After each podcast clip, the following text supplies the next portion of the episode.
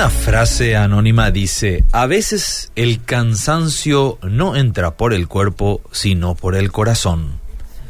Es habitual hoy en día sentirnos cansados en nuestro día a día.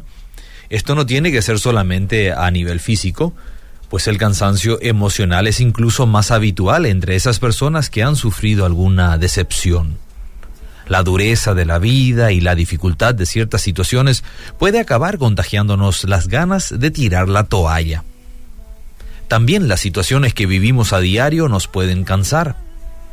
Por ejemplo, uno se cansa de escuchar noticias negativas todo el tiempo. Nos cansamos de ver repetidas una y otra vez las mismas injusticias. Nos cansamos que todo el mundo nos pida dinero el albañil de la casa que nos pide un adelanto para hacer frente a alguna necesidad personal, el vecino que pide dinero para pagar la cuenta de luz atrasada, el amigo que necesita cubrir sus préstamos. Faltaría el que nos pide dinero para unos gramos de azúcar. Y todos nos responden con la gracia de un Dios se lo pague, que en otras palabras podría significar que no piensan en devolvernos el dinero prestado. No es que no nos guste ayudar al necesitado, no es que seamos mezquinos, no significa que seamos avaros, es que solo cansa ver tanta necesidad y que aunque nos esforcemos por ayudar, no vemos solución. ¿Alguna vez te has puesto a pensar, ¿qué pasaría si Dios se cansara de mis peticiones? Todos los días le pido lo mismo. Le pido alimento, le pido salud, pedimos ánimo, fuerzas, pedimos paciencia, pedimos compasión, pedimos gozo, protección sobre mi vida y la de los míos.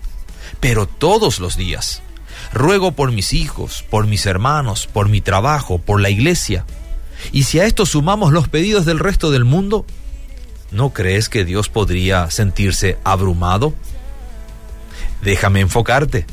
Las escrituras nos alientan a clamar a Dios y Él responderá. El Salmo 34 dice, Buscad a Dios y Él oirá y nos librará de todos nuestros temores. Hoy podríamos agradecer a Dios por su paciencia y amor, porque nunca está demasiado ocupado para escuchar mis peticiones. Es una garantía que sus oídos están atentos al clamor de sus hijos. Y fue Jesús quien nos enseñó, pedid y se os dará.